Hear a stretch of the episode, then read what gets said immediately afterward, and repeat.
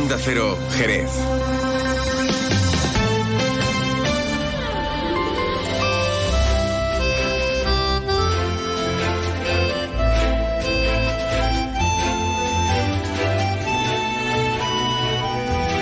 Más de uno Jerez. Leonardo Galán, Onda Cero. ¿Qué tal amigos? Muy buenas tardes. Hoy es miércoles 27 de septiembre. Comenzamos aquí y ahora una nueva edición de este Más de Uno Jerez, que tanto te gusta, que tanto te divierte y que tanto te entretiene. Los saludos cordiales de Leonardo Galán, que estará encantadísimo de acompañarte hasta las 2 menos 10 de la tarde. Y también los saludos de Pepe García, que se encuentra realizando las labores técnicas. ¿Nos echaron de menos ayer? Espero que sí, ¿vale? Pero vamos, era muy interesante lo que tuvimos ocasión de estar escuchando. La noticia es la noticia, la actualidad es la actualidad y eso es lo que manda en la radio. Así que nosotros se lo contamos absolutamente todo. Hablando de actualidad también, hablaremos de actualidad aquí en el programa Más de Uno Jerez. Luego vamos a charlar un rato, por ejemplo, hoy con Jorge Fernández. Es el secretario general de FAEC. Yo te digo esto, Pepe, y a lo mejor te queda de FAEC. Vale, pues muy bien. ¿Qué FAEC? Bueno, pues FAEC es la Federación Provincial de Agrupaciones de Empresarios de la Construcción de la provincia de Cádiz. Son los que organizan concretamente Expo Construye que se ha inaugurado esta mañana en IFECA y que reúne a más de 60 expositores y marcas con charlas, conferencias, demostraciones y demás. Así que hablaremos con él un ratito aquí en el programa. Luego también vamos a hablar con Francisco Delgado, el delegado de Economía y Hacienda del Ayuntamiento de Jerez. ¿Cuál es la situación real financiera a día de hoy en el Ayuntamiento de Jerez? ¿Tú lo sabes, Pepe? ¿En qué situación se encuentra el pago de la deuda? ¿A cuánto asciende exactamente la deuda que tiene el Ayuntamiento de Jerez? ¿Qué se está haciendo para solucionar el problema económico del Ayuntamiento de Jerez? Pues como yo no tengo ni idea, le pregunto al que lleva todo este tema, que para eso es el delegado de Economía y Hacienda, Francisco Delgado. Como digo, estará con nosotros aquí en el programa. También vamos a charlar y vamos a conocer a Jordi Arroyo. Si yo digo esto, mmm, bueno, y lo que voy a decir después seguramente usted no lo conozca, pero bueno, los jóvenes sí van a conocer este nombre, que es un nombre muy reconocido en la industria musical, como es Gulja Boy. Concretamente, el sábado va a ofrecer el concierto de inicio de su gira internacional en la Sala Paul. Él es de Jerez, por cierto, ¿vale? Pero está de gira a nivel internacional. Va a comenzar aquí en Jerez, va a ser un concierto gratuito y luego vamos a tener ocasión de conocerlo a él y conocer la música que hace y con la que está triunfando, como decimos, en muchos puntos del mundo. Y luego buscaremos las huellas del flamenco con Francisco Benavenda. Hablaremos del flamenco a principios del siglo XX con la Serrana y con Luisa Requejo, a quienes escucharemos en discos de pizarra auténticos y genuinos. Esto que suena antiguo de verdad. Pero antes de todo, como siempre, vamos a mirar a los cielos para ver cómo van a estar de cara a las próximas horas. Para ello, contactamos con la Agencia Estatal de Meteorología. Y ahora la información meteorológica con el patrocinio de Alvariza Motor. Buenas tardes. Hoy en la provincia de Cádiz continuamos con altas temperaturas para estas fechas que se intensificarán mañana jueves. Hoy las temperaturas se mantienen sin cambios. Espera hoy una máxima de 33 grados en Arcos de la Frontera, 32 en Jerez de la Frontera, 29 en Cádiz, 28 en Rota y 25 en Algeciras. Hoy tendremos cielo poco nuboso despejado, salvo intervalos de nubes bajas en el área del estrecho. El viento será de intensidad moderada, de componente este, levante fuerte en el estrecho hoy. Mañana las temperaturas diurnas suben. En ascenso se esperan máximas de 35 grados en Arcos de la Frontera, 34 en Jerez de la Frontera, 31 en Rota, 30 en Cádiz, 24 en Algeciras. Las mínimas se mantienen con pocos cambios, 20 en Cádiz, 19 en Algeciras, 18 en Rota, 17 en Arcos de la Frontera y 15 en Jerez de la Frontera. Mañana tendremos cielo poco nuboso despejado con intervalos de nubes altas, nubes bajas por la mañana en el área del estrecho, viento de levante fuerte en el estrecho. Es una información de la Agencia Estatal de Meteorología. Alvariza Motor te ha ofrecido la información del tiempo. Ha llegado el día, se acabaron las esperas, damas y caballeros, bienvenidos a la época de la inmediatez. ¡Eh! ¡Que estamos en 2023! Llévate ahora el Suzuki S-Cross con etiqueta Eco, tracción 4x4, cámara 360, últimos sistemas de seguridad avanzada y entrega inmediata. Sí, sí, inmediata. Nuevo Suzuki S-Cross. Véalo en Alvariza Motor, concesionario oficial Suzuki, Avenida Tío Pepe 21, Jerez de la Frontera. Más de uno. Honda Cero Jerez. Leonardo Galán.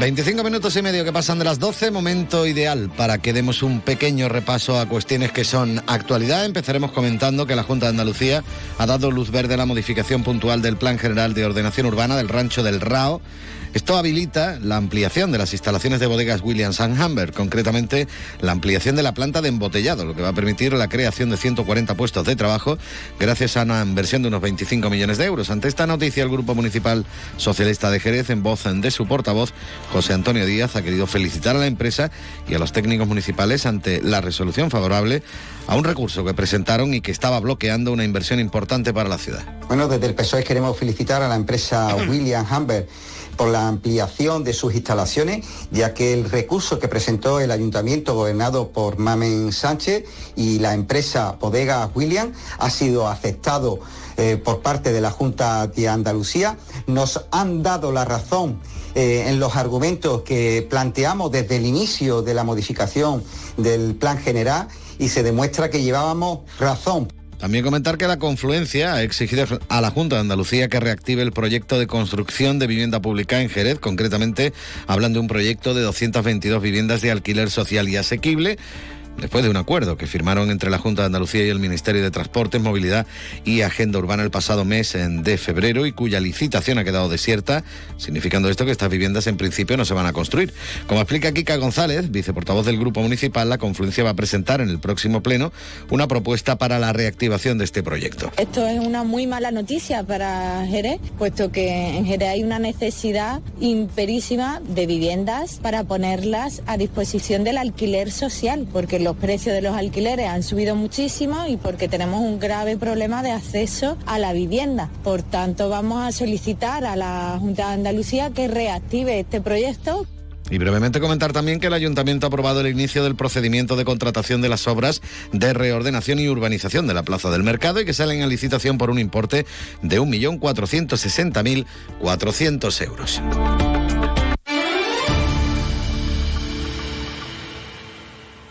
De uno. Honda Cero Jerez. Leonardo Galán. Esta temporada protege tus ojos de todas las pantallas con Federópticos. Ahora llévate un filtro para dispositivos digitales en tus gafas graduadas por solo 30 euros más. Para disfrutar de una visión más cómoda frente al ordenador o el móvil, ven a Federópticos. Cuidamos de tu salud visual. Federópticos Ruiz 10, Avenida México 11, esquina Plaza del Caballo, Jerez de la Frontera.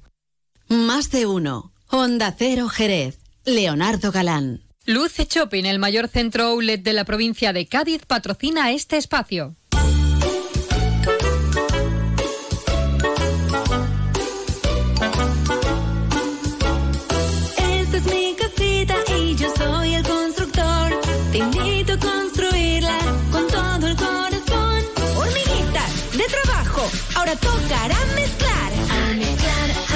Vamos a seguir, por supuesto, en la sintonía de Onda Cero Jerez en este 90.3 de la frecuencia modulada, también en www.ondacero.es. Ahí nos pueden escuchar en cualquier lugar del mundo y a cualquier hora del día, porque es donde colgamos los podcasts del programa. Y también nos pueden escuchar directamente en su teléfono móvil, si se han descargado la aplicación gratuita de Onda Cero. Mira por donde la canción está viene bien, ¿eh? por eso la he buscado, porque habla de construir, habla de construcción.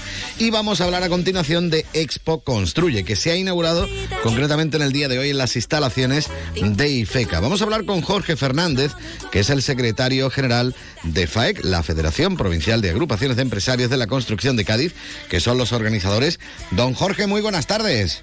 ¿Qué tal? Buenas tardes. Encantado de estar con vosotros. Bueno, mm, Expo Construye, que la tenemos en IFECA, que es la primera vez que se hace en IFECA, es decir, esto se está expandiendo como la pólvora, ¿no?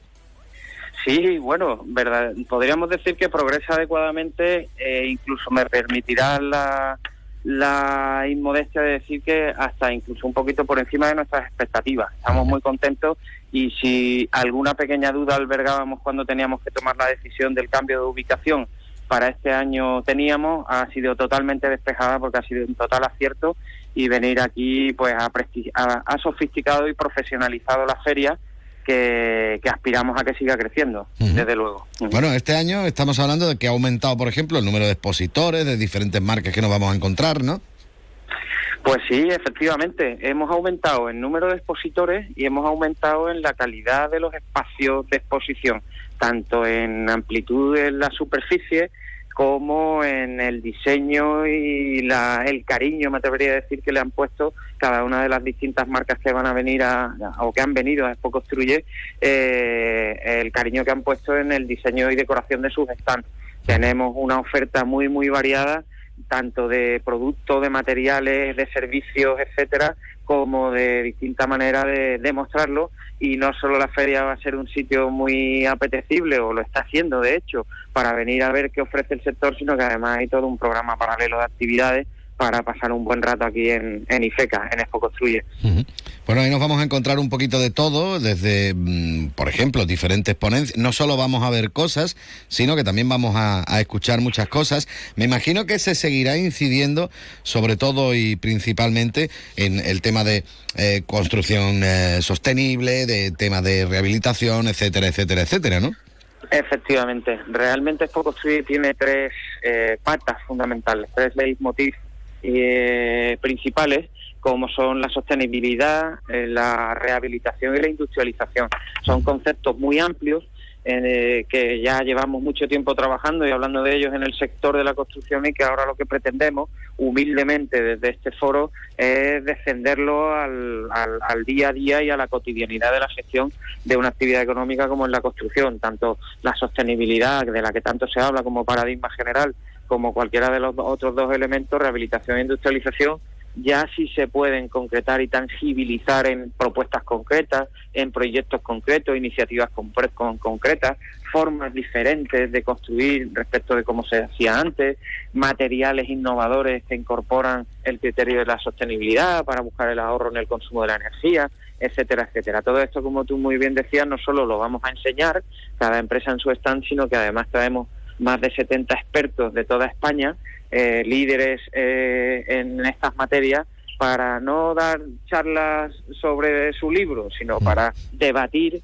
en torno a estas temáticas, de forma que todos los visitantes que vengan pues puedan, además de ver los stands, pues llevarse algunas ideas sobre eh, que deben ir empezando a aplicar en sus empresas en el día a día. Bueno, importante eh, la celebración de este tipo de, eventos, sobre todo me imagino también que por el tema de las sinergias, como se suele decir, ¿no? Es decir, que estén juntos, tanto los constructores como los proveedores, los clientes, etcétera, etcétera, etcétera. Eso siempre, bueno, pues también es destacable, ¿no? En este tipo de, de exposiciones. Sin duda. Y además mm, me gusta mucho que me hagas esta reflexión o esta pregunta porque también es una de las patas fuertes no solo de Expo Construye, sino de la de la Federación de Constructores y Promotores de la provincia de Cádiz. Desde hace muchos años venimos trabajando eh, con el convencimiento de que uno solo eh, pues tiene el, el, el, trabajo, el camino mucho más arduo y que las alianzas empresariales, la colaboración, la cooperación empresarial es fundamental. De hecho, sin desvelarte demasiados secretos, porque saldrá en, redes y se publicará, hace muy poquito, hace escasos minutos, se ha presentado eh, en, en exclusiva o en primicia en Expo Construye una importantísima alianza empresarial que, que, bueno que posicionará a la provincia de Cádiz en un mercado tan tan atractivo como es el de la industrialización de la construcción, etcétera, etcétera. ¿no? Uh -huh. Bueno, ¿y en qué punto se encuentra precisamente todo el sector de la construcción aquí en nuestra provincia? ¿Cómo lo podríamos catalogar? Pues mira, el sector de la construcción de la provincia mmm, suelo contestar con este tópico siempre que me hacen esta pregunta, pero que responde estrictamente a la realidad se está, está en una situación idéntica a como está el sector en el resto de España. Es decir, cuando eh, leamos o escuchemos hablar sobre el sector de la construcción es perfectamente replicable en nuestra provincia con un pequeño matiz, que desde hace unos años hasta esta parte eh, la provincia de Cádiz se ha posicionado en el ámbito nacional como un destino muy atractivo, fundamentalmente en lo que a la promoción inmobiliaria se refiere, de vivienda, de vivienda, de segunda residencia, etcétera, y es un sector que se instaló en una eh, estabilidad después de la crisis de actividad provocada por la crisis sanitaria del COVID, mmm, de la que no ha salido. Tenemos enormes problemas y, y, desde luego nos daría para otra entrevista diseccionar el sector y ver cada uno de esos subsegmentos cuál le va mejor y cuál le va peor. Eh, probablemente a la licitación pública, a la, a la obra civil, pues no podamos decir que le vaya tan bien por, por, porque es la que más afectada se ve, por ejemplo, por el incremento de costes de construcción y en términos generales el sector tiene, además de ese problema, el de la falta de mano de obra, que bueno, pues que si bien no somos alarmistas respecto de una etapa que viene ahora, probablemente de mayor mm, prudencia, sí somos muy claros diciendo que hay dos nubarrones que nos preocupan, como es el que no terminan de subir los costes de las materias primas y segundo, eh, que cada vez nos cuesta más trabajo cubrir de- determinadas vacantes en el sector. ¿no? Estas dos son cuestiones que pueden comprometer el ritmo de actividad normal que todavía sigue llevando el sector. ¿no? Bueno, entonces, en cuanto a retos de futuro, me imagino que estarán precisamente, pues eso, ¿no? El hecho de, de la especialización de, de los trabajadores para encontrarlos, para que, que haya suficiente trabajos, eh, bueno, suficientes trabajadores, ¿no? Para, y mano de obra para lo que se nos viene encima. Y luego también, eh, me imagino que mirando ahí con un ojo para acá y otro para allá, a todo el tema ese de los eh, costes de producción, ¿no? Me imagino que por ahí irá ese reto de futuro y sobre todo también en lo que me comentabas anteriormente del tema de, la, de las construcciones cada vez más sostenibles, ¿no? Correcto, está todo relacionado, verdaderamente, porque al final esos son dos grandes retos que, que de alguna manera tenemos que enfrentar. En cuanto a lo que es la falta de, de- de personal, de mano de obra en el sector, tenemos muy claro y haciendo además también mucha autocrítica que tenemos que ser capaces de atraer más a los jóvenes a nuestro sector. Para eso hace falta algo que es fundamental, que es formación, formación y formación. La formación profesional eh, probablemente y la, la pata de la dual con más, eh, con más eh, eh, claridad probablemente es la que falta apuntalar y darle todas las reflexiones y vueltas que sean necesarias para conseguirlo y luego la parte de sofisticar, modernizar, digitalizar, etcétera. El sector de la construcción contribuirá igualmente a reducir los costes de construcción porque se construirá más rápido en unos entornos más predecibles, que es uno de los grandes, eh, digamos, eh, déficits o hándicaps que tiene el sector de la construcción, que todavía está muy sometido a determinados vaivenes que no están son fácilmente planificables, etcétera, etcétera. ¿no? Todo esto al final son efectivamente, como tú dices, dos de los principales retos que tiene el sector y aquí en Expo Construye vamos a estar dos días hablando de eso, básicamente. Pues nada, la recomendación está clara. Nosotros queríamos hablar un poquito de este tema en el día de hoy aquí en el programa, por eso, bueno, pues hemos echado mano de nuestro amigo Jorge Fernández, el secretario general de FAEC, de la Federación Provincial de Agrupaciones de Empresarios de la Construcción de Cádiz, Expo Construye, que tiene, por cierto, entrada gratuita, lo que sí hay que registrarse, ¿no? Para, para acceder y para Sí. tener un poco de control, ¿no? Como aquel que dice, ¿no?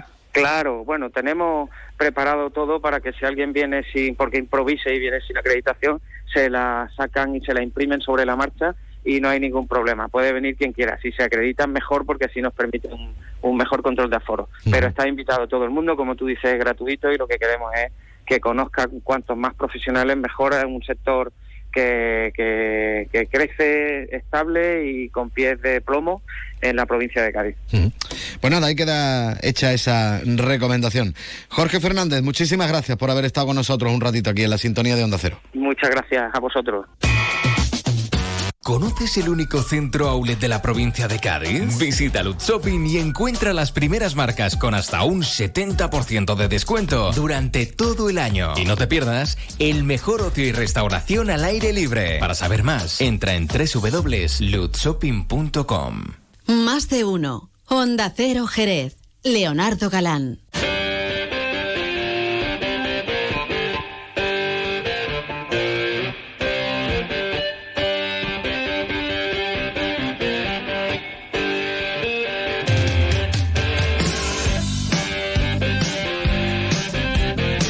Saben que a mí me gusta mucho la buena música. Me gustan mucho los Dire Straits. Mark con su guitarra.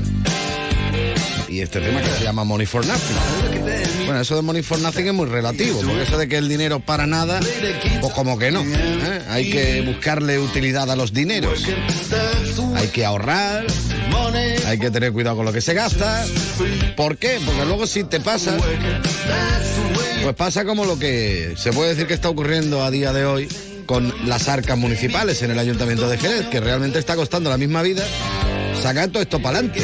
Lo importante es que siga, me parece a mí, pero bueno, para enterarnos bien de la situación real en la que se encuentran las arcas municipales a día de hoy, todo el tema este de los créditos que están pendientes, de lo que si se paga, no se paga, se deja de pagar, lo que hay que pagar por obligación, lo que mm, eh, se está pidiendo prestado para poder pagar lo que ya teníamos que haber pagado, todo esto nos lo va a explicar y si hace falta con dibujitos el delegado de Economía y Hacienda del Ayuntamiento de Jerez, Francisco Delgado. Don Francisco, muy buenas tardes. Buenas tardes.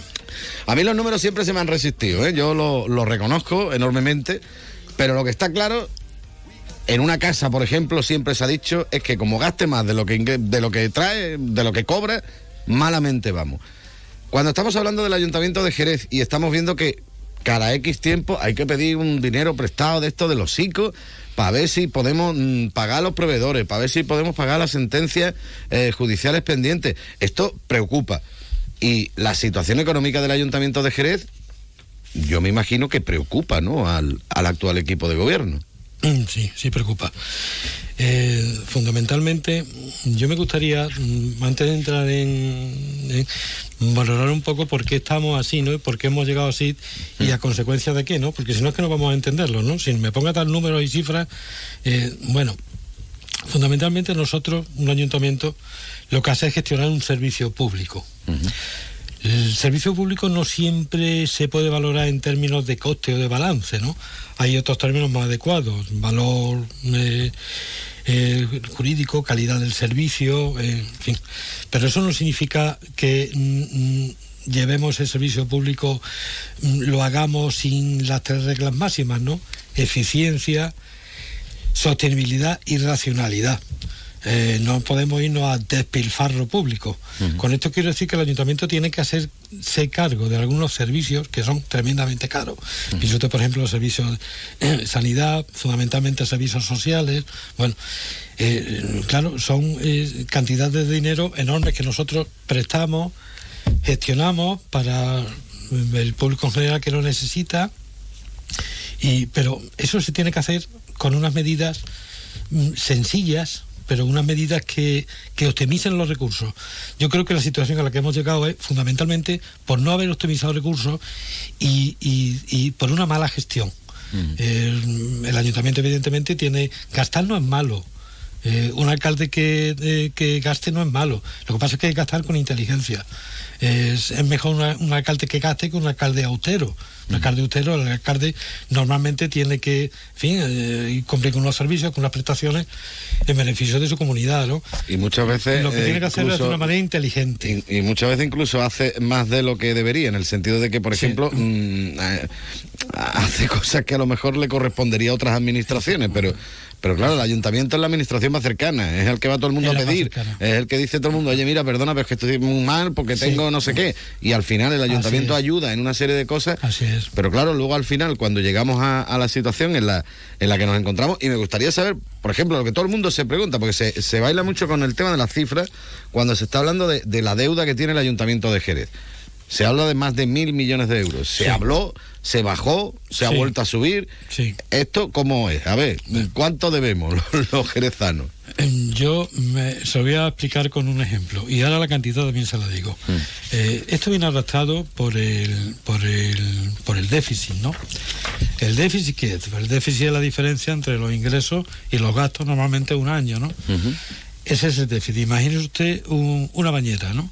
El déficit sería pues el grifo que continuamente va echando agua, ¿no? Eh, se- eso se acumula en la bañera, ¿no?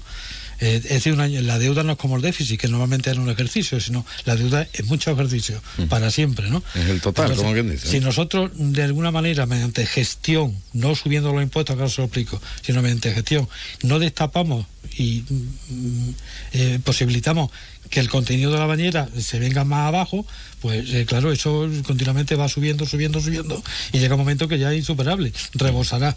Por eso, fundamentalmente, ¿qué es la deuda? Pues es el, de- el déficit acumulado durante tantísimos años. No lo hemos gestionado bien, lo hemos, lo hemos ido virtiendo ahí y ha generado, pues en la actualidad tenemos, en el 22 se cerró con un 1.126,64 millones. 1.126 millones de, de euros que debemos a, a día de, euros. Que es lo que debemos, esa es la deuda viva. Como, como digo yo, debemos estar de callarnos. Sí, es la deuda viva. Está incluido también lo- los intereses, lógicamente. Esa es la deuda viva. ¿Qué evolución ha tenido? Pues yo traigo aquí algunas gráficas, pero desde el año 2008, no me voy a... eh, Adapte de mucho antes, ¿no? Pero bueno, me he ido al año 2008, ¿no? Eh, en el año 2012 se estabiliza un poco, y en el 13, en el 14, en el 15 se baja un poquito la deuda. Me imagino que a raíz de unas medidas que acometerían en su tiempo, y luego de nuevo vuelve a subir, ¿no? Y ya va subiendo progresivamente todos los años hasta llegar al 2022, que estamos en 1.126,64 millones.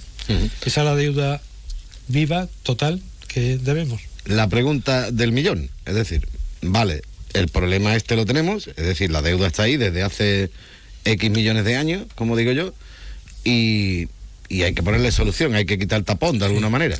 Eh, ¿Cómo estáis intentando vosotros desde el gobierno municipal quitar ese tapón? Porque me imagino que eso tiene que ser, y además sin subir los impuestos, que, que estáis diciendo que es que no vaya a subir los impuestos, que no vaya a subir los impuestos. ¿Cómo lo hacemos? Es fácil, eh, eh, son aplicar unos principios básicos, son medidas de gestión. Normalmente contra la deuda se combate con medidas de tres tipos. Medidas contra eh, los ingresos, medidas contra los gastos y luego medidas de pura gestión. Medidas contra los ingresos sería lo fácil. ¿Qué son medidas contra los ingresos? Pues subir los impuestos, ¿no? Eh, el ayuntamiento, ¿qué impuestos tiene donde más mm, margen tiene para subirlo? Pues el IVA y el IAE, ¿no? El impuesto de actividad económica.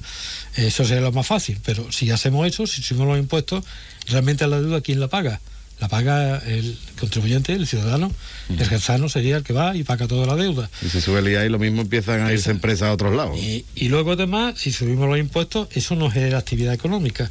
Y si generamos actividad económica, es la única manera que tenemos de recaudar más. Entonces, medidas contra los ingresos, el ayuntamiento no va a aplicar ninguna. Nuestro programa no los contempla, los impuestos no se van a subir. Y hay margen incluso para bajar algunos cuando la situación se estabilice. Las medidas contra el gasto, bueno, pues eh, eh, son medidas que sí se pueden atacar más, ¿no? Gasto superfluo, eh, en fin, luego las vamos a comentar.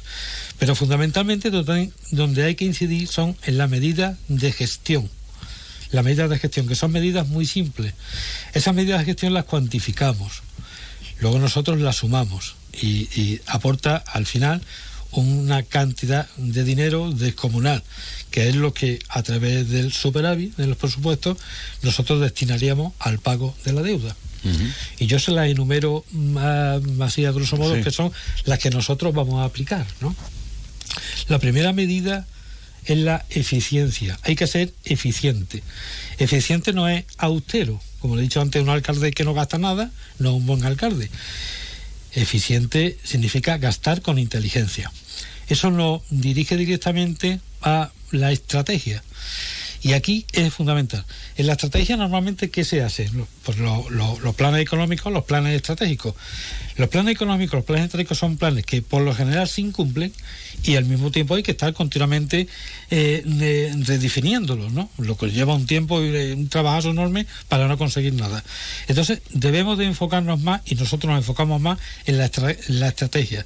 La estrategia es la claridad. ¿Dónde vamos? Y a través de qué camino vamos a coger para llegar a donde nosotros queremos ir. Porque cuando se dispersan los esfuerzos, se pierden recursos. Es concentrarlo todo en la dirección correcta que nosotros creemos que tiene que tener los asuntos económicos. Subvenciones. No podemos, la situación de deuda que tenemos, 1.226 millones de euros, nos impediría hacer inversiones normales y corrientes. ¿Y ¿Cómo tenemos que hacer esas inversiones? Pues a través de subvenciones. Pero no subvenciones a lo loco, no pedir por pedir. Deberíamos de, y nosotros lo estamos haciendo, eh, coger las subvenciones que, eh, que, que con el importe hacia el 100%, no el 80%, el 70%. Bueno, eh, a través de las subvenciones nosotros hacemos inversión. Y eh, esa inversión nos liberaría de, de hacer a través de los gastos corrientes y ahorraríamos muchísimo dinero. Eh, además, actualmente la única manera que tenemos de invertir es a través de subvenciones. Y Nosotros en este tema estamos alineados con la Junta de Andalucía y eh, estamos en un paquete de medidas que estamos trabajando con ellos y de subvenciones que poco a poco iremos trayendo para acá. Luego habría que hablar de un paquete de medidas económicas, presupuestarias, financieras y fiscales. Esto es lo que antes yo le decía, que directamente si van al gasto, son medidas de control de gasto. Estas medidas, ¿cuáles son? Pues también son medidas de gestión. Pero que ahora cuando se dedica, si la cuantifican, usted mismo verá que es una cantidad descomunal de dinero, ¿no? Por ejemplo, el refuerzo de los mecanismos de control y de responsabilidad, en el cumplimiento de las leyes de procedimiento, en la transparencia, fundamentalmente en el contrato y en las subvenciones. Eso ahorra muchísimo dinero. No se hace. Nosotros vamos a crear una unidad de control interno, además de potenciar la intervención nuestra propia. Medidas de, estabil- de estabilidad presupuestaria, eh, son las mismas y no voy a comentar nada. Es importante un análisis de urbanismo y de los ingresos derivados de los activos de inmobiliarios. ¿no? Hay que poner el patrimonio que tenemos a trabajar, que está ahí y no lo hemos puesto. Eh, mejora de la recaudación y de los servicios de recaudación. Es, ¿Cómo se hace? Pues vamos a intentar hacer eh, que el ciudadano cuando quiera pagar, pague de una manera fácil.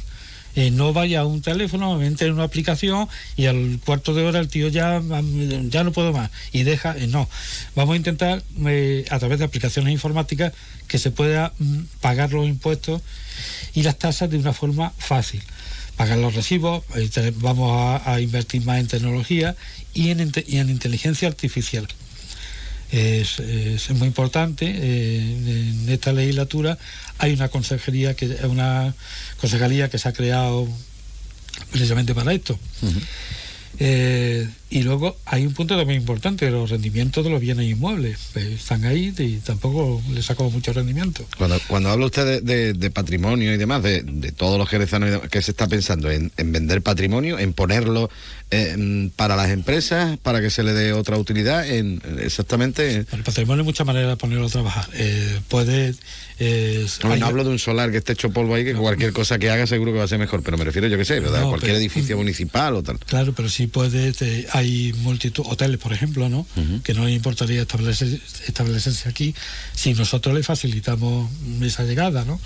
Y luego, pues, eh, el patrimonio de Jerez es muy grande, ¿eh? Eh, o sea, simplemente solares que tenemos desiertos, ¿no? Pues yo no digo venderlos ni sacarlos a la venta, algunos se podrían vender, ¿no? Porque no, si están ahí, eh, eliminaríamos gastos, los gastos de sostenerlos, y, y quien se establezca ahí también eh, pagaría impuestos, recaudaríamos más, ¿no? Y luego unos cambios organizativos, ¿no? Que habría que, que implementar, ¿no? En la organización de los servicios y también en los recursos humanos, ¿no? Una gestión electrónica, pues hoy en día no se entiende que la automatiza- automatización en los procesos, eh, eh, inteligencia artificial, que es que sí o sí hoy ya es básica. Eh, una cosa que yo casi no me atrevo a hablar, ¿no? Pero sería muy interesante. En otros sitios sí lo tiene, ¿no? El pago por objetivos, ¿no? Hay que marcar unos objetivos dentro de esa estrategia. Eso dentro de la Y- plantilla municipal. Sí, ¿no? y por qué no un pago por objetivos, ¿no? Eh, esto no lo llevamos nosotros en el programa, pero a mí se me ocurre, ¿no? Lo adelanto y todas las anteriores cosas, sí, ¿no? En el tema de los contratos, la gestión eficiente de los contratos, y que tiene que ver también con el tema patrimonial, ¿no? Los pliegos de cláusulas administrativas han de ajustarse a las necesidades del servicio. Eh, yo he observado aquí que muchas veces, bueno, pues, si se ajustan a las, a las necesidades, el ahorro es enorme. Eh, hay que tener un control de los modificados. Eh, podemos llegar a, Eso de límite lo legal. modificado que... que- Lo- que- el contrato de obra se puede modificar hasta el 20%, pero no podemos pasar al 30, al 40, al 50%. Hay que tener un control sobre los modificados. Lo que ha pasado, por ejemplo, con la obra esta de, de San, San Juan de Dios, ¿no? Si no me equivoco. ¿no? Hay que tener también un control sobre los fraccionamientos ilegales, los contratos menores. Continuamente vamos contratando eh, mediante contratos menores cosas que bien podría hacerse por un periodo de tiempo más amplio, dos años, cuatro años, dentro de un contrato marco, ¿no? Ahorraríamos fundamentalmente en dinero. Y, y yo creo que el servicio lo prestaríamos mejor. Todo eso es lo que estamos analizando y estamos poniendo en marcha. Eh, la reducción del gasto superfluo. Bueno, es, eh, yo sé que los ayuntamientos, nosotros no tenemos, tenemos autonomía, pero no tenemos capacidad normativa, ¿no? Si no tenemos capacidad normativa, difícilmente podemos tenemos presión política, como pueden hacer, por ejemplo, las comunidades autónomas. Pero bueno, hay cosas y medidas que sí podemos adoptar, ¿no? Eh, concesiones de obra, eh, de concesiones de servicios, ventas de parcelas, eh, gestión de bienes inmuebles especiales, en fin, hay multitud de medidas que podemos poner en práctica. Todas esas medidas cuantificadas seríamos capaces de reducir en, en un periodo que de luego no es dos años ni tres años, pero seríamos capaces de ir reduciendo la deuda pública hasta dejarla completamente saldada. Y, ¿Cómo? Ahora explico yo ¿De cómo. cuántos años podríamos estar hablando para llegar a...? Pero claro, eso contando con que se cumplieran todas Sí. las la- las necesidades que nos ha comentado, porque luego, claro, depende también del periodo de tiempo lo que nos podamos encontrar por ahí en medio. ¿eh? Sí, bueno, el tiempo aquí juega a nuestro favor, ¿no? Porque eh, nosotros ahora mismo tenemos un plazo para la deuda de eh, hasta el año 2050, un plazo que es eh, absolutamente imposible, ¿no? Lo mismo no es un ayuntamiento que... me- Jerez no es un ayuntamiento pobre, es un ayuntamiento endeudado, pero no pobre, esto es importante. Hay ayuntamientos con menos deuda, eh, 50 millones, 40 millones, que realmente además son pobres. Esto, esto sí tienen un problema. Pero nosotros no, nosotros tenemos gran capacidad de, de aportar dinero a través de lo, de lo que recaudamos. Si nos permitieran un plazo mm, para el pago de la deuda que va más allá del año 2050, 2060, 2070, y controlando el gasto a, a través del único, de la única herramienta y de la herramienta más eficaz que hay, que es el presupuesto, pues nosotros podríamos conseguir superávit todos los años y desplazar ese superávit al pago de la deuda. Si hacemos eso eh, con las variables económicas que, que hay que estar todos los días y con la aplicación de todas estas medidas, las cuales todavía no están en práctica, muchas de ellas, y tenga en cuenta también que la economía, esto es eh, eh, como una enfermedad, ¿no? Yo me tomo una pastillita y me pongo bueno, no.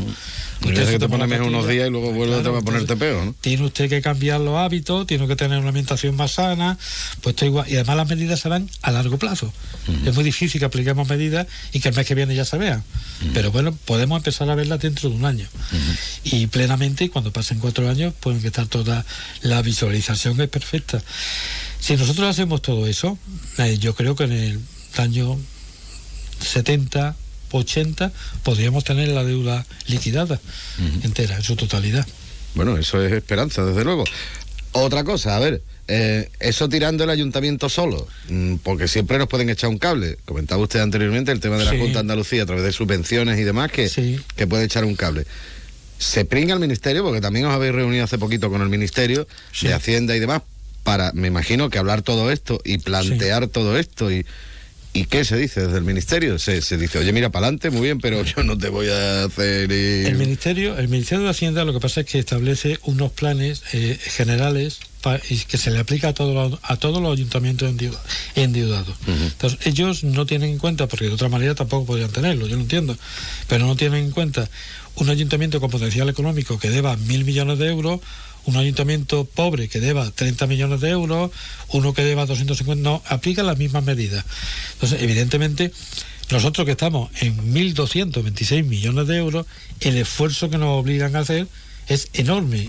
Bueno, hasta el año 2050 sería imposible eh, materializarlo. Mm, Tiene que ser con más tiempo. Eso es lo que estamos, eso es lo que estamos Lo que negociando. estáis negociando, en el tiempo. negociando con ellos. Y luego las medidas, ¿no? Medidas que no sean duras para el ciudadano. No subir los impuestos, que sería lo más fácil, ¿no? Si subimos el IBI, que es donde tenemos más margen, y el IAI, pues ya está, esto arreglado, esto está arreglado en seis años. Pero claro, a cambio de machacar, a la, no lo vamos a hacer. El, el, eh, Hacienda que mm, lo primero que te dice, pues supuesto los impuestos, recaude más y gaste menos, ¿no? Hay otra manera, ¿no? Eh, más imaginativa. Cuesta más trabajo y a largo plazo mm, se ve con más, pero bueno, que son aplicar medidas de control y medidas de gestión, que yo creo que es lo que aquí nunca se ha aplicado. Bueno, sobre todo tiempo. es, lo, es lo fundamental. Queríamos tener una primera toma de contacto en el día de hoy nosotros también, precisamente con, con el eh, delegado de Economía y Hacienda del Ayuntamiento de Jerez, con Francisco Delgado, para ver precisamente, bueno, yo lo que quería principalmente era lo del tema de, por lo menos de la esperanza, porque se habla mucho del tema de la deuda, se habla mucho de, de cómo está la situación financiera del Ayuntamiento de Jerez, pero yo quería conocer, y de primera mano, obviamente, lo que es la situación real, y por eso, bueno, pues hay que, que agradecer al delegado que haya dedicado unos minutos a estar con nosotros aquí en la sintonía de Onda Cero. Francisco, muchísimas gracias por, por la explicación, ¿eh? porque también hay que explicarlo y hay que entenderlo. Muchísimas gracias. Gracias a vosotros.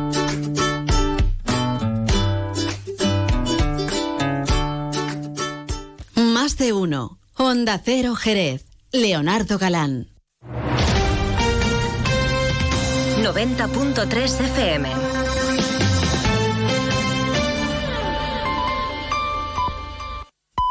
Es la una de la tarde, mediodía en Canarias.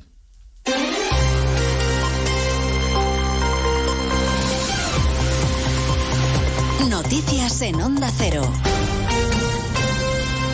Buenas tardes, les avanzamos a esta hora algunos de los asuntos de los que vamos a hablar con detalle a partir de las 12 en Noticias Mediodía, pendientes de la primera votación del debate de investidura que ya se está produciendo después de la intervención final del candidato Feijóo que ha cerrado el debate.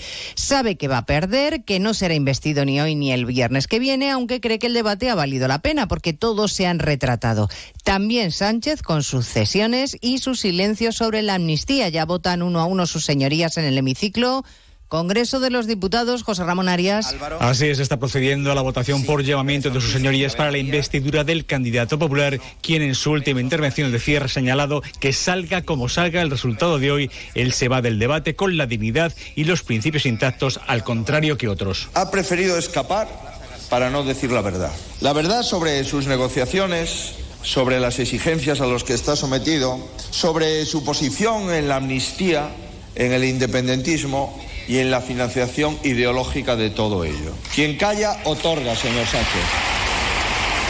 Feijóo ha agradecido el tono de casi todos los portavoces y ha confirmado que ha quedado claro que hay un, un, proyecto alternativo que trata de construir en lugar de separar a los españoles. Les contaremos con todo detalle cómo ha sido esta segunda sesión del debate y también el enorme eco que ha tenido el discurso de ayer de Óscar Puente y el desprecio de Sánchez, que decidió no intervenir en la tribuna para no tener que responder al candidato Feijó. El tono bronco del diputado raso del PSOE abochornó al presidente de la Junta de Andalucía, Juanma Moreno, y hoy se lo confesaba a Susana Griso, aunque la ministra en funciones, María Jesús Montero, le decía al SINA en más de uno que no fue para tanto, que solo se limitó a ponerle un espejo delante a Feijó. Tenga usted en cuenta que el discurso del señor Feijó fue una reivindicación de su papel en el partido, de su papel en la vida política, de estar permanentemente queriendo decir yo, yo, yo, yo. Y el señor Puente lo que hizo es ponerle un espejo para que se conociera y se supiera que no estaba capacitado ni en condiciones de ser presidente del gobierno. A lo que ya no ha respondido Montero es así mantiene, como defendía hace unos meses, que Puigdemont tiene que ser juzgado en los tribunales. Por cierto, que hoy en el Congreso hemos sido testigos de alguna imagen curiosa. Por ejemplo, ver a Pablo Iglesias por los pasillos de la Cámara, el que fuera vicepresidente del gobierno, que ahora ejerce de tertuliano colaborador en RACU. Hay novedades en el caso Rubiales. El juez ha citado al ex seleccionador Jorge Vilda y al director de la selección, Albert Luque, como investigados, Eva Llamazares. Y dos nuevos directivos pasan de testigos a investigados. El director de la selección masculina, Albert Luque, y el de marketing de la Real Federación Española de Fútbol, Rubén Rivera, tienen que comparecer el 10 de octubre junto a su abogado ante el juez que investiga el beso de Rubiales a Jenny Hermoso. El magistrado de la Audiencia Nacional, Francisco de Jorge, les ha cambiado su condición para que puedan defenderse de un supuesto delito de coacción ya que serán preguntados por supuestas presiones a la jugadora y su entorno para que compareciera públicamente para declarar que el gesto fue consentido. Ese mismo día deberá comparecer también el ex seleccionador femenino Jorge Vilda, a quien el juez ya había imputado por su posible participación en las presiones. A partir de las dos de la tarde les contaremos la realidad social que viven más de dos millones y medio de niños en nuestro país en riesgo de pobreza o exclusión. La estadística de Eurostat constata que somos el tercer país de Europa con más población infantil en esa difícil situación. Recordaremos el dato de la firma de hipotecas que han caído en julio casi un 13% en España por culpa de los tipos de interés cada vez más altos y escucharemos a los expertos de Funcas explicando cómo se nota ya en el crédito y la economía familiar el encarecimiento del precio del dinero. Sigue preocupando la situación de sequía, especialmente cuando la EMET avisa del tiempo caluroso de la próxima semana. El, el veranillo se alarga y se convierte en un nuevo lastre para los embalses. Andalucía, Jaime Castilla. Más de 40 hectómetros cúbicos de agua han perdido los pantanos andaluces tan solo en la última semana. La capacidad media se sitúa ahora en un 19,3%, lo que supone casi 5 puntos menos que en las mismas fechas del año pasado, cuando estaban al 23,8%. Una situación que es incluso peor en las cuencas del Guadalquivir o del Guadalete Barbate, donde las reservas están por debajo de esa cifra. Si no llueve de forma abundante próximamente, la situación va a empeorar y comenzarán a generalizarse las restricciones de agua que tienen que implementar los diferentes ayuntamientos y que en zonas como el norte de la provincia de Córdoba o la Sierra de Huelva sufren ya desde hace meses. Pues de todo ello hablaremos a partir de las 2 de la tarde en 55 minutos cuando resumamos toda la actualidad de este miércoles 27 de septiembre. Elena Gijón, a las 2, Noticias Mediodía.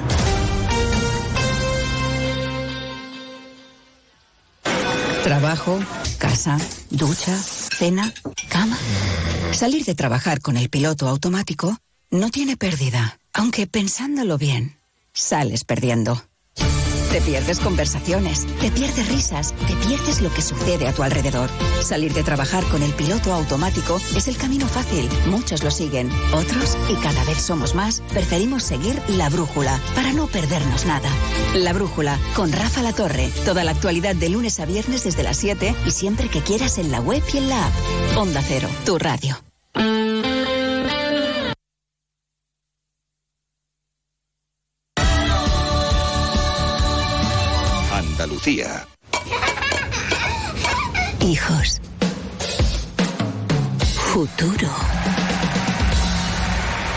Previsto. Planifica hoy el futuro de tus hijos. Simple, claro, Helvetia. Únete a la revolución solar con Social Energy. Ahorra ya con tus instalaciones premium con batería. Con descuentos desde 900 y hasta 4.450 euros. Disfruta de tu instalación llave en mano con primeras marcas. Pide tu cita al 955 44 11 11 o socialenergy.es y aprovecha las subvenciones disponibles. La revolución solar es Social Energy. Onda Cero Andalucía. Sobre todo.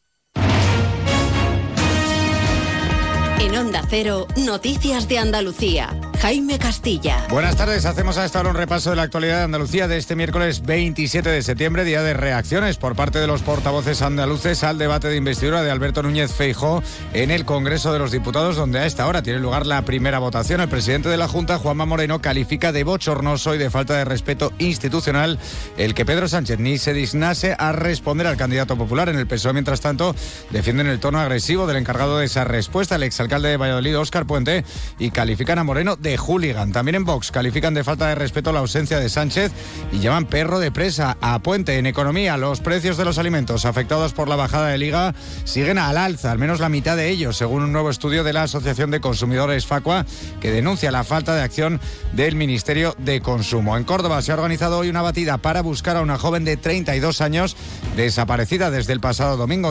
Córdoba, María Luisa Hurtado. Desde esta mañana, grupos de voluntarios, policía y compañeros de trabajo rastrean la Sierra de Córdoba con apoyo de medios aéreos y perros para tratar de localizar a la joven. Se trata de una desaparición de alto riesgo, pues la mujer presenta una salud delicada y necesita medicación. Seguimos ahora con el repaso de la actualidad del resto de provincias y lo hacemos por Almería, donde el Tribunal Superior de Justicia de Andalucía le da 10 días al Ayuntamiento de Carboneras para informar de si ha comenzado la anulación de la licencia del hotel del Algarrobico, Cero Almería, Inés Manjón. En ello están ahora mismo en el Ayuntamiento de Carboneras que tiene que informar en un plazo máximo de 10 días si ha iniciado esa anulación de licencia del Algarrobico. Es el plazo que le ha dado el TSJA para que ejecute la sentencia firme que le obliga a revisar de oficio la licencia municipal de obras que se concedió para la construcción del hotel. En Cádiz, una persona sin hogar ha muerto en el barrio de la Viña de la capital. Efectivos de la Policía Nacional lo encontraron esta mañana. Se trata de un hombre de 52 años y procedente de un pueblo de Córdoba. Aún se desconocen las consecuencias del fallecimiento. En Ceuta se está celebrando hoy y mañana el segundo encuentro de mentores de la mano de Ceuta Open Future en colaboración con Telefónica, una iniciativa que sirve para presentar los avances de las diferentes convocatorias del programa de aceleración y establecer nuevos objetivos enfocados en las startups.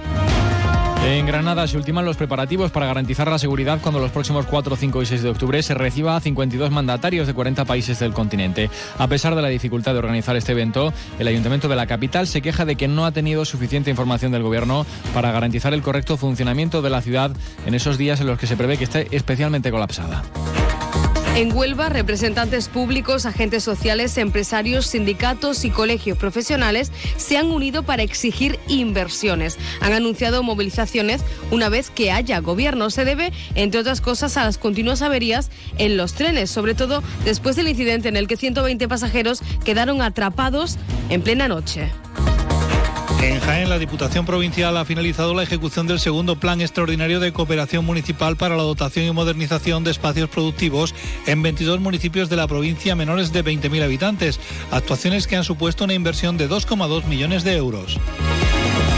En Málaga, en el marco del Día Mundial del Turismo, hasta 34 museos, monumentos o centros culturales de la ciudad celebran jornada de puertas abiertas con entrada libre para los visitantes a sus instalaciones. Uno de estos museos es el Picasso Málaga, cuyos trabajadores comenzaron ayer y continúan hoy con una huelga debido a la falta de acuerdo en la negociación del convenio con la Junta de Andalucía. Y en Sevilla, la plataforma ciudadana Sevillanos ya ha convocado una concentración esta tarde en Plaza Nueva para denunciar la turistificación del centro de la ciudad. Critican que todas las políticas públicas se orientan a beneficiar a este sector sin tener en cuenta a los vecinos ni a los negocios tradicionales. Más noticias de Andalucía a las 2 menos 10 aquí en Onda Cero. Onda Cero. Noticias de Andalucía. Nos encanta viajar, nos encanta Andalucía. ¿Te vienes a conocerla? Iniciamos nuestro viaje cada miércoles a las dos y media de la tarde y recorremos Andalucía contigo. Gente Viajera Andalucía, un programa de turismo, actualidad, gastronomía, tradiciones y buen humor en Onda Cero. Con la colaboración de la Consejería de Turismo, Cultura y Deporte de la Junta de Andalucía. Te mereces esta radio. Onda Cero, tu radio.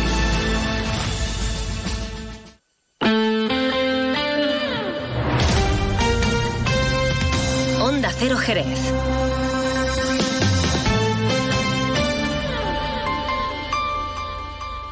Más de uno. Onda Cero Jerez. Leonardo Galán.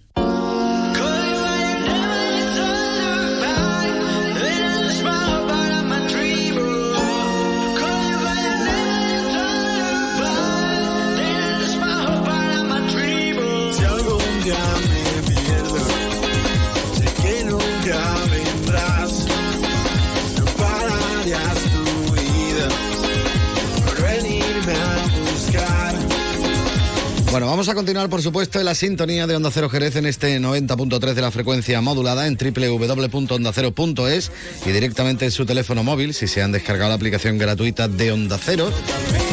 Y vamos a hablar de música. Yo lo he comentado aquí, bueno, cienes y cienes de veces, ¿eh? como aquel que dice. El talento que nos encontramos en Jerez, que no es normal. Y no solo cuando hablamos de cultura o hablamos de música hacemos referencia al flamenco, que obviamente lo tenemos, pero que hay muchas más cosas, muchísimas más cosas. Y hoy vamos a hablar con alguien que, como lo he dicho yo antes de, de empezar esta entrevista, por desgracia no lo conocía todavía. Hablamos concretamente, bueno, él es Jordi, ¿vale? Vamos a empezar por su nombre oficial, Jordi Arroyo. Jordi, buenas tardes. Buenas tardes, ¿qué tal? Conocido en los ambientes, a ver cómo lo digo yo esto, Gulja Boy. Va, perfecto. ¿Lo he dicho bien? La he grabado. Vamos, vamos bien, vamos bien, eso es, es importante. Bueno, como decía yo, por desgracia no te conocía. Y me imagino que si yo no te conocía, también habrá mucha gente que, que a lo mejor cuando digan Gulja Boy, pero mm, ¿quién es este chaval?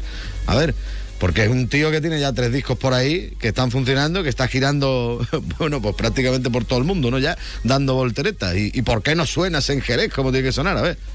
Ah, no sé, yo creo que, que es un poco porque al ser música un poco de nicho, sí que hay gente de ciertas generaciones que me conocen un poco más y tal, pero es algo que se está empezando a hacer hueco ahora, ¿no? Con esas propuestas como la de este fin de semana en la sala Paul y tal, eso sí está haciendo que...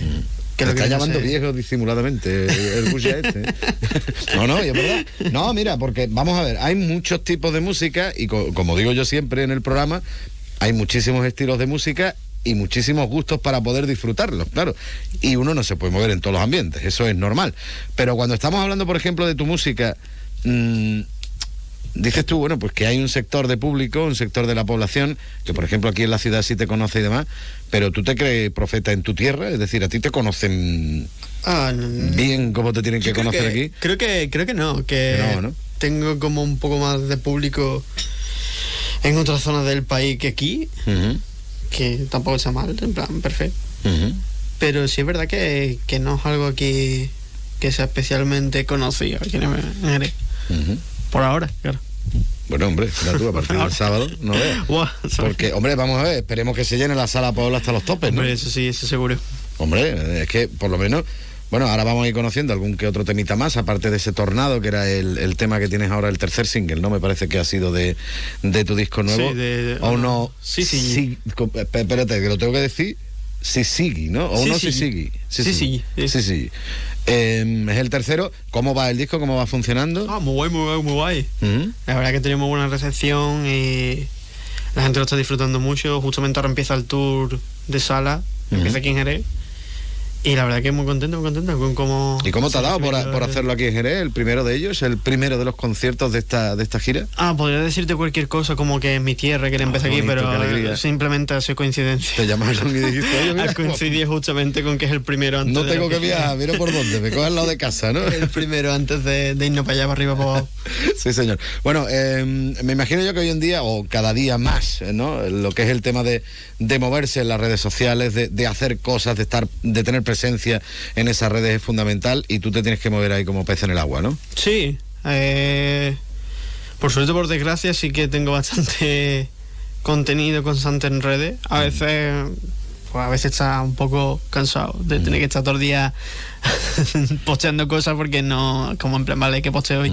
Pero no, pero al fin y al cabo es como una herramienta más y, y una de las cosas buenas es que mi faceta como artista es simplemente ser yo mismo, así que tampoco tengo que esforzarme mucho en mostrar algo que no, que no que no soy dentro de las redes, así que simplemente soy yo mismo y eso, pues quiera que no te hace más liviano, ¿sabes? No tengo que estar haciendo, Fingiendo. haciendo un papel todos, todos los días. ¿sabes?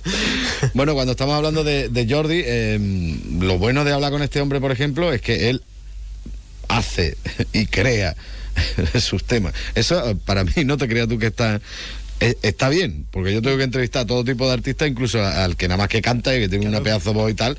No es lo mismo que hablar con el que lo crea. Tú cuando estás haciendo los temas, cuando te pones a hacer, tú te pones a hacer un tema o el tema sale. Es decir, eh, te viene la inspiración No, así de repente, tú eh, casi siempre estoy haciendo música, en plan, te estoy hablando casi siempre de casi todos los días, en plan, porque Sí, me gusta mucho, sí, pero simplemente sale porque me gusta mucho hacerlo, me gusta mucho investigar nuevos sonidos, intentar conseguir tal, como que, aunque hay veces que voy a estudio a grabar y allí eso, pero como que siempre intento aprender por mi cuenta lo que es la mezcla, la masterización, la producción y todo eso, yo siempre lo intento o incluso los instrumentos que toco siempre intento mejorar. Así que al final es como que, como voy aprendiendo cosas nuevas y siempre estoy escuchando música, pues eso me, me hace querer seguir haciendo, haciendo movidas y al final estoy todos los días haciendo cosas. A veces son más guay, otras veces son una mierda, pero, pero la, la cosa es que siempre estoy haciéndolos. No, y además eres bastante creativo en el aspecto y bastante prolífico, ¿no? Mm. Porque, eh, por ejemplo, eh, cuando estábamos ahí en medio de toda la pandemia, tú cogiste, aprovechaste y te pusiste ahí a sacar temas como, como loco. ¿Cuántos Sí, sí, temas sí. sacaste tú ahí? Bueno, justamente en 2020 salió un disco con 18 temas y salieron dos EP con 5 temas cada uno, así que... Es una pasada, ¿no? Bastante, sí, sí, sí. Es una pasada. Bueno, ¿y de qué te gusta a ti hablar en, en tus canciones? A ver.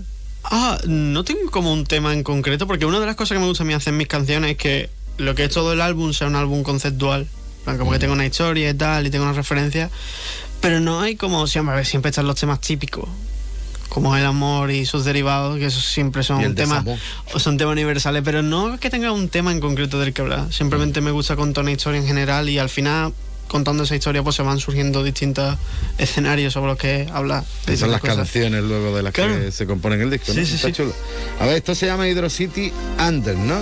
Sí. Eh, Vamos a escuchar un poquito para que nuestros oyentes se hagan una idea de lo que nos vamos a encontrar el próximo sábado en la Sala Paul, que además es de gratis, señores.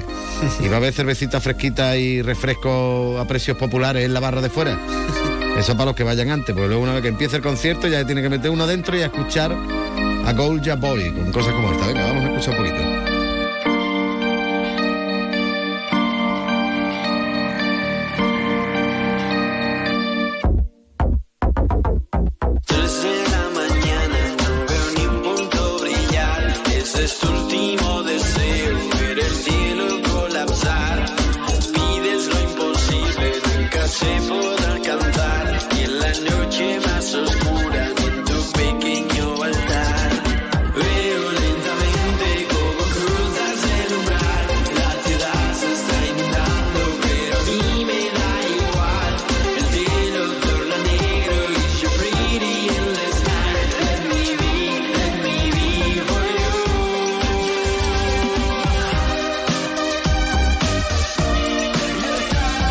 Cositas de las que podremos escuchar este sábado. Tú me has llamado viejo, pero a mí me suena todo esto. Es decir, que mm, las influencias Sí, tuyas. hay muchas influencias las de, tuyas son brutales. de hoy, de ayer y de, Y de del mañana. Desde que apareció el sintetizador por ahí, ¿no? Sí, prácticamente. ¿no? No, sí, la verdad que consumo música muy amplia, desde los 60 para arriba hasta cosas de que han salido este mismo fin de... Sí, claro, ¿no? Si tú dices que está todo el día ahí liado, ¿no? Claro, claro. Así que sí, sí, hay muchas referencias universales, por así decirlo. Bueno, y tú me dices que, bueno, también tocas varios instrumentos y, y demás, pero mm, porque ya tú los tocabas o porque dices, oye, en este tema le pegaría una guitarra, ahora voy a coger y aprender a tocar la guitarra. No, no creo que vaya no, así. ¿no? yo el instrumento que es lo único que puedo decir que, que es mi instrumento es la guitarra, la guitarra. La guitarra. Es lo que más toco y es lo que donde sale todo casi siempre. Después por los sintetizadores y todo ese rollo lo, lo bastante como para poder usarlo en canciones. Ujú. No soy teclista ni pianista en ese sentido, pero sí lo puedo. Si no eres si me- virtuoso, pero claro, sí me defiendo, puedes hacerlo para componer, ¿no? Claro, y el bajo también lo toco bastante, bastante guay. Los ritmos de batería, no soy muy bueno tocándolo, pero sí los programo y ya después mi batería Tony sí que él se encarga de darle el groove. Sí, porque eso, eso ¿sabes? te iba a preguntar. eh, ¿Tú vas a estar solo allí en la sala Paul? ¿Vas a llevar No, voy con banda, que son la banda que me suele acompañar casi siempre durante... Pues cuéntame quiénes son. Son Manu y Tony, que son compañeros míos, aparte que son colegas, han estado bastante tiempo ya tocando conmigo desde hace un par de años. Bueno, y con Manu desde que teníamos 15 años, pero que, que son colegas y son gente de, de confianza y, y la verdad que, que tengo muchas ganas. Nos preparamos bastante guay, hacemos bastante ensayo para que sea un concierto decente, ¿sabes? Sí, señor. Nos lo tomamos en serio. Bueno, pues como decimos, eso va a ser el sábado, recordemos, la hora que tengo yo por aquí es a las 8, bueno, irse un poquito antes por lo que pueda pasar, digo más que nada para ir calentando motores. Eh, Jerez, eh, como dices, el inicio de la gira, cuéntame un poquito más o menos, bueno, alguna que otra fecha o lugar que tengas previsto en breve Eh, también. ¿no? Después de este bolo en la sala X, en octubre, Ah, si no me Sevilla, equivoco, ¿no? creo que sí, en Sevilla. El 20 de octubre y ya pasamos a de Peñaperro para arriba.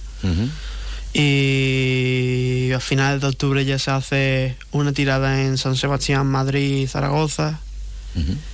Eh, de ahí, si no me equivoco, ya me iba a Canadá, a Montreal. Montreal, Ciudad de México. Y después de Ciudad de México, justamente eh, aquí en Cádiz, en el Baluarte de Candelaria. Eh, de nuevo vuelvo a Sevilla para el Monkey, subo para Reus, Barcelona y, y Valencia. Y esas son las que están ahora mismo confirmadas, faltan por anunciarse más. Pues poco, no va, no va a dar vuelta. Bueno, ya que va por Estados Unidos, ya que va por el otro lado del charco, pues busca alguno ya por allí Claro, también que claro, te coja claro. cerquita. No vaya Sí, a tener sí, que estar sí. yendo y viniendo, Sí, que vas sí, a sí, estar sí. más tiempo en el avión que en otro lado. Esa es la idea. bueno, pues nada, ya saben, la cita la tienen ahí el próximo sábado, que no se les olvide la presentación de ese uno Sisigi, ¿no? Era Sisigi. Sí, sí. Usted dile como quiera. Sí, sí, este, el disco nuevo, hombre, de Gold Boy. Jordi, un auténtico placer charlar contigo. Muchacho, muchacho. Venga, y mucho éxito.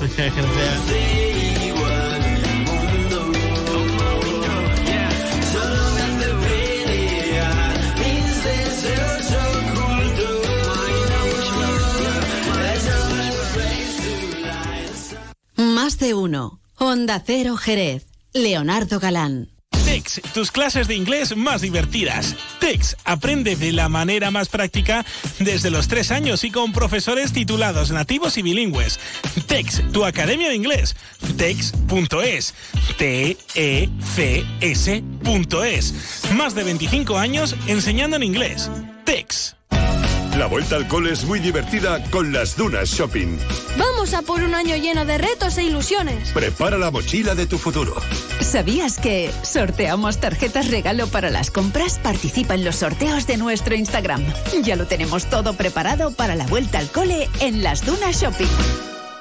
Tu nuevo club, Enjoy Jerez, ya está abierto. Ven a disfrutar de mil metros cuadrados de fitness interior y exterior, actividades dirigidas para todos, piscina de verano, zona hidrotermal climatizada con piscinas, spa y sauna, programa infantil, ludoteca, pistas de pádel, entrenamientos, valoración corporal y todo incluido y sin permanencia desde solo 34 euros con 99 al mes más matrícula gratis. Apúntate ahora en www.enjoy.es barra Jerez. Últimas plazas. Makasi, muebles y decoración artesanal internacional. Transpórtate a Indonesia, India. Ven a nuestra galería en Avenida Tío Pepe 3941 en Jerez y conoce sus piezas únicas y recién llegadas de la isla de Bali. Síguenos en Instagram en Makasi Gallery y conócenos más. Makasi, un mundo a tu alcance. Y durante el mes de octubre ven a nuestro outlet en decoración, iluminación y textil. Tu nuevo club, Enjoy Jerez, ya está abierto. Ven a disfrutar de mil metros cuadrados de fitness interior y exterior, actividades dirigidas para todos, piscina de verano, zona hidrotermal climatizada con piscinas, spa y sauna, programa infantil, ludoteca, pistas de pádel, entrenamientos, valoración corporal y todo incluido y sin permanencia desde solo 34 euros con 99 al mes más matrícula gratis. Apúntate ahora en www.enjoy.es barra Jerez. Últimas plazas. Más de uno. Honda Cero Jerez. Leonardo Galán.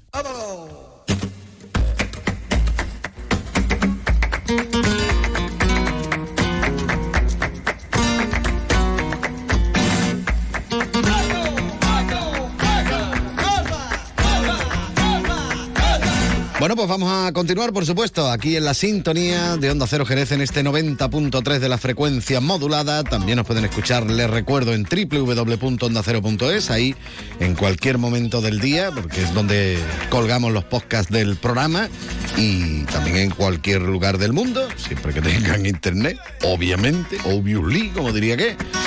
Y luego también nos pueden escuchar directamente en su teléfono móvil si se han descargado la aplicación gratuita de Onda Cero, como ha hecho don Francisco Benavent. Don Francisco, muy buenas tardes. Muy buenas tardes, señor. Qué chulo eso, ¿eh? De que te suene el touch centering este cada vez que hay una noticia importante de ámbito nacional o internacional. ¿eh? Me gusta escuchar Onda Cero porque me tiene al día. Hombre, ¿Eh? Pues, es lo que hay que hacer. A última hora, ¿Eh? el último segundo, oye, mira qué pasa esto, pum, y vamos y se lo contamos y ya está. ¿Y hoy qué es lo que pasa? Eh, ¿qué, qué es lo que pasa hoy? Porque va a pasar hoy. Estamos ahí dándole voltereta a ver qué es lo que Vuelta, va a vuelta, ocurrir con el vuelta. país, si lo Vamos. arreglamos, no lo arreglamos. Lo vamos a arreglar, O siempre lo dejamos todas las cosas destruido del ya. No, sé. no. Decía un, no sé, un estadista alemán, me parece que era, no sé quién era, que decía que él envidiaba. No, no, yo te voy Él dice, envidio a España como país.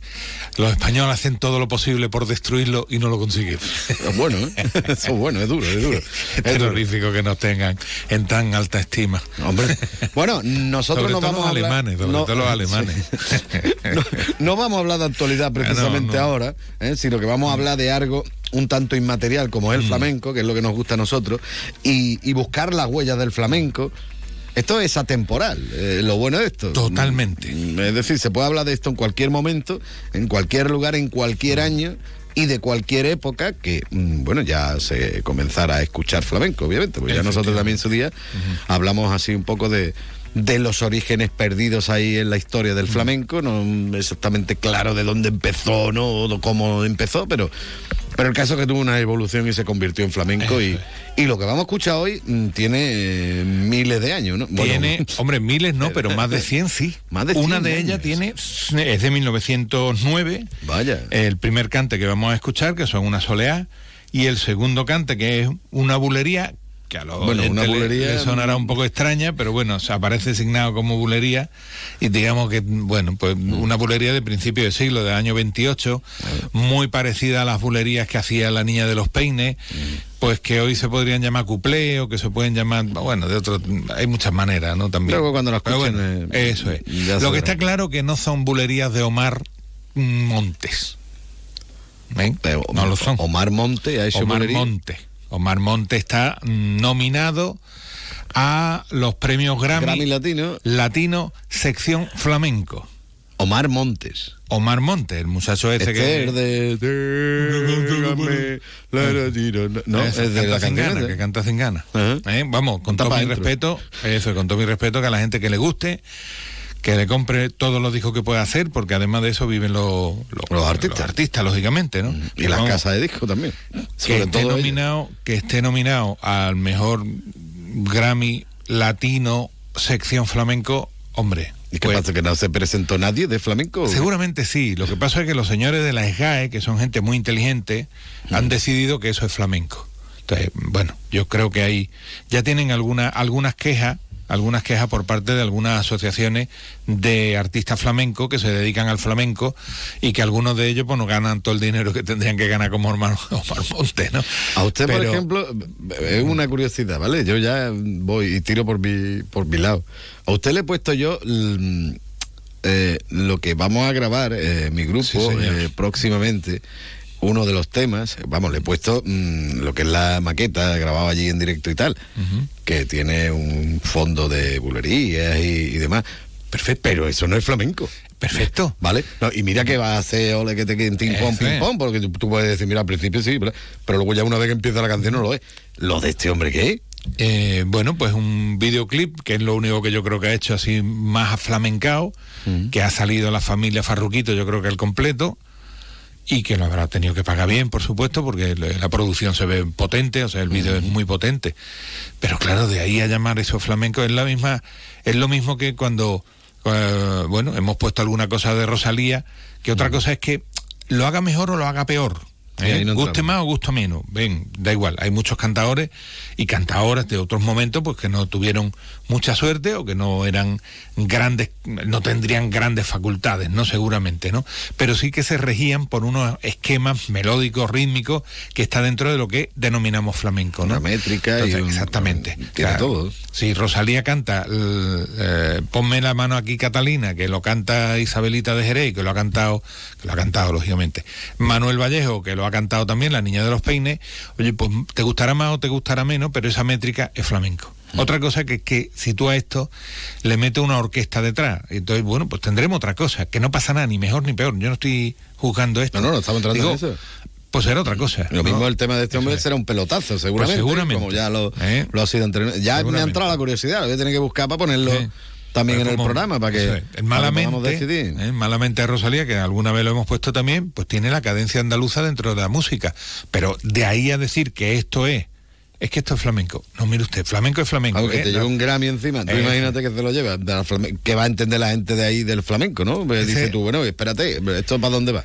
No, Lo que pasa es que el flamenco ya, yo creo que está bastante extendido, excepto en el EGA, está claro que no se han enterado todavía de qué va esto, pero eh, está bastante extendido, ¿no? Yo hace unos días, eh, mm, bueno, me he suscrito a un newsletter de el Festival Flamenco de Vancouver. Vancouver es una isla que está, no voy a decir la palabra que se me ocurre, pero está en el otro lado del mundo. En el otro lado del mundo, en la otra esquina de Canadá, en el Pacífico, cerca de, de Alaska ya, o sea que está un poquito alejado. Que uno tiene dudas si tira para un lado o para otro para llegar, Claro. porque no sabe por dónde va llegando. ¿Qué hora es allí? ¿no? ¿Qué hora es allí? No se sabe nunca. Y el frío que tiene que hacer es horroroso. Vancouver, También lo he pensado, ¿eh? Muy bonito, ¿eh? Vancouver es muy bonito. Es muy bonito, muy bonito, muy grande. Pero que, bueno, pues tienen un festival de flamenco. Oye, y cuando tú miras, mm, es un festival de flamenco con lo que tienen allí. ¿Verdad que sí? Va Rocío Molina, con lo cual es la vanguardia del flamenco ahora mismo aquí en Andalucía. Pero es cierto que tienen pues, un grupo que son norteamericanos de Estados Unidos Eso sí, se llaman Torre, Cortés, Jiménez, o sea que son medio de aquí. De ascendencia Y de medio de aquí o de allí con 300, 400 años. Y después, pues, grupos de México, grupos de Colombia, me parece que había otro, incluso algún grupo de Brasil. Supongo que los viajes les cuesta más barato a ellos que, que traer flamenco de Andalucía. Pero bueno, en definitiva. Mira que de Brasil a Vancouver también hay un También, trechito bueno. ¿eh? eh, pero como tienen más o menos la misma hora. Bueno, Sí, no, la hora que- sí, la hora sí, pero los kilómetros de, de un lado para otro varía, ¿eh? Pues es más, van a cambiar de estación meteorológica directamente, es, ¿no? Van a pasar lo mejor de estar en verano al invierno. ¿no? Exactamente. Te digo, porque está en la otra punta, pero por el otro lado de la en Tierra. el otro lado del mundo, exactamente. Y bueno, pues cuando tú miras la programación, pues se sabe. Se mira y dice tú, bueno, pues esto han atinado con lo que ellos quieren ver, aunque sea a lo mejor el flamenco más evolucionado o flamenco evolu- eh, fusionado, o bueno, pues lo que hace Rocío Molina, que tiene eh, estructura de baile muy, muy flamenca, pero que ella también introduce danza contemporánea. Con lo cual, todo ese tipo de cosas a mí me parece bien. Es verdad que la madre que te parió, no sé cómo se le explica a un tío de Vancouver, a una persona de Vancouver, no digo un tío, una persona de Vancouver, a ti te parió una madre, ¿no? Que decía aquel chiste, ¿no? Pues no, este, es difícil a lo mejor que entiendan el flamenco. La letra del flamenco, no el ritmo o no la estructura musical, que seguramente en, en Canadá habrá mucha gente que, que, haga flamenco. ¿no? Claro, ya está. Ya al final es la emoción y la pasión, ¿no? Eh, Por, por escuchar este tipo de música. Pero claro, lo raro es que al final la Sociedad General de Autores de España o de autores- España, no de, de autores y editores del norte de Alemania, sino- ¿no? pues que mezclen las churras con las merinas que son dos tipos de ovejas ¿eh? pero Sí, sí, no tiene nada que ver no pero bueno supongo que las cuestiones de las casas comerciales al final también tienen también tiene mucho Bueno, que decir de esto no es de lo que íbamos Así, a hablar. no íbamos a hablar de esto íbamos a hablar de 1909 Sí. una soleá De la Serrana. de la Serrana. La Serrana es jerezan- era jerezana, ¿no? Nació prácti- prácticamente en, a mitad del siglo del siglo XIX. O sea, iba a decir el pasado, no, el XIX. Curiosamente nació en 1863, es decir, nació 100 años antes que yo. Vaya. Que esto es... Es ya. Eso es tela. Y murió en Sevilla en 1940. Era hermana de Paco de la Luz, eh, el sigrillero que ha dado, pues, pues una playa de, de, de, familia. Vamos, que ¿no? me suene a mí, que yo no Paco tengo ni idea de, de flamenco, pero es que yo creo que lo hemos puesto Sí, alguna sí. vez. A Paco de ah, la bueno, a Paco de la Luz no, porque creo que no, ¿No? no hay nada grabado, pero es verdad que lo Pues hemos, algo, hemos hecho o lo referencia. comentado algo por la Claro, familia o por hemos hecho tal. referencia a Vargas, a, a- Valencia, en esta, esta señora es María Valencia La Serrana, María Josefa Cayetana Valencia Rodríguez. Valencia Gitano, Rodríguez. Mm, Yo que soy Rodríguez de segundo, ¿no? Ya, ya, y me parece a mí que es un poquito castellano. Más gaso con olivo. Eh, más gaso con olivo. Pues de- habla de ella eh, muy bien, además yo creo que ha conseguido mucha información. Manuel Borque, eh, que es un hombre muy, muy, muy de meterse en faena y de arremangarse bien y buscar información. Y yo creo que hay que, hay que nombrarlo porque es verdad que, que él es una persona que se la ha currado, ¿no? Y es verdad que, bueno, que desde que nace en 1863, pongamos que a los 10 años estaría ya medio cantando y cuando llega, bueno, pues llega a Sevilla ya tenía, eh, ya estaba cuaja, es decir, ya llevaba pues casi 30 y algo, 35, 36 años, eh, bueno, por esta zona de aquí. Yo creo que fue a Sevilla en 1900 más o menos, es lo que, es lo que estoy viendo. Y murió el 3 de agosto de 1940 en, en la zona de la Alameda de Hércules. Lo que vamos a escuchar es una soleá, o unas soleares, ¿no? Eh, que viene de soledad, eh, no de, De, se- del sol. soledadas. No tiene nada que ver del No, sol. No, no viene de sol, es de soleá.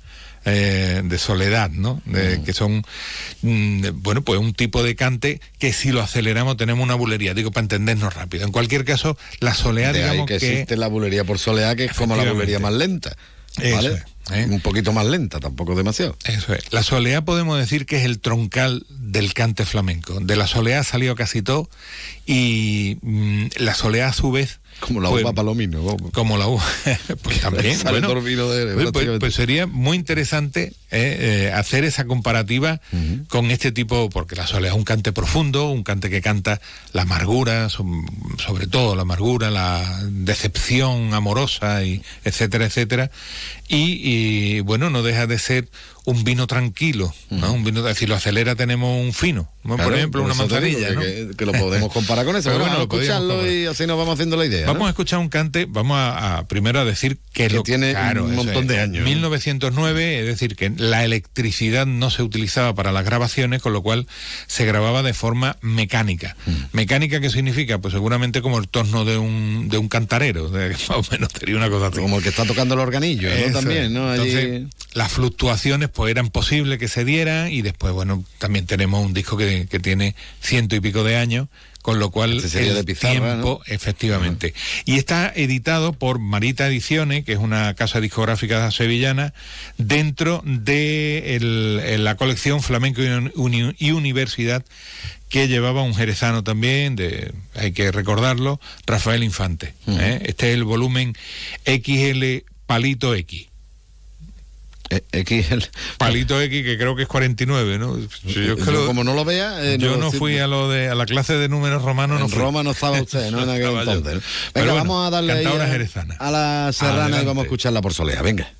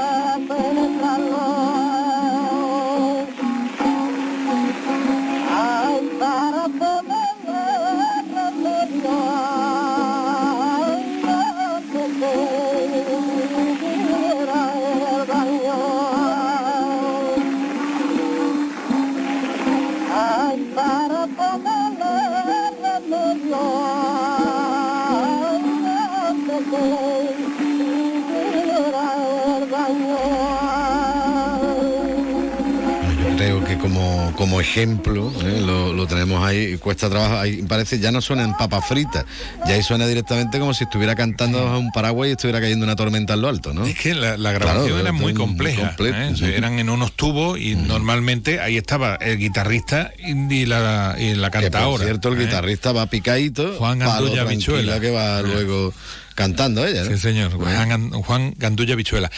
Hay que, hay que decir también que a medida que va, eh, va discurriendo el cante, se va escuchando mejor y menos ruido. ¿Qué es lo que ocurre? Que con las agujas de esos tocadiscos históricos, lo- las gramolas, lo que hacen es rayar prácticamente y arrastrar mucho, mucho de, produ- de ese producto que era baquelita, en definitiva, que era un producto derivado del petróleo, pero bastante frágil. Entonces los primeros, los primeros surcos, la verdad es que están siempre mucho más Son los que más están han más, sufrido. claro. Entonces ese ruido. Afortunadamente hoy hay restauraciones digitales, pero lo que no se pudo hacer en origen no se hace hoy. ¿eh? Es decir, que esa voz grave que tiene posiblemente es la voz que se pueda sacar, no se puede sacar otra mejor, que seguramente sería la voz de la serrana sería una voz grave, Mm. pero no posiblemente tan grave. Pero es que no se puede hacer otra cosa. Mal es que acarrea el tiempo quien pudiera penetrarlo para poderle remedio antes que ocurriera el daño. Anda. ¿Eh? O sea, eso es lo que estaba cantando. Eso es lo que ha cantado. Un haiku. Pues menos mal que, la, menos mal que la Eh, traduce usted, porque es difícil. es muy complicado de Es muy difícil, es muy, es verdad que, que tienes que tener el oído muy hecho y hay personas aquí en Jerez, lógicamente, que tienen el oído perfectamente adaptado para escuchar este tipo de, de sonidos. que ¿no? sabe leer el castellano antiguo directamente desde un papel de la época de por ahí, ¿no? Y dices tú, bueno, vaya tela, a ver quién entiende esto. Bueno, pues hay gente que ha estudiado para eso, ¿no? Y hay gente que está harto de escuchar este tipo de música.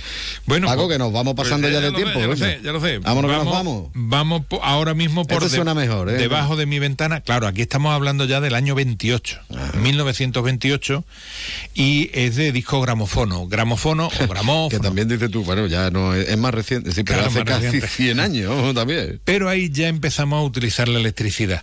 Y ya no solamente la electricidad, sino que cada una de las casas discográficas no tenía un no había un estándar como lo de 45 75 o 45 33 45. No había un estándar para los discos, sino era 78, pero podía ser 79 o 76 o 77 y medio. Según me da. O seten- depende un poco, no cada casa discográfica tenía su estándar.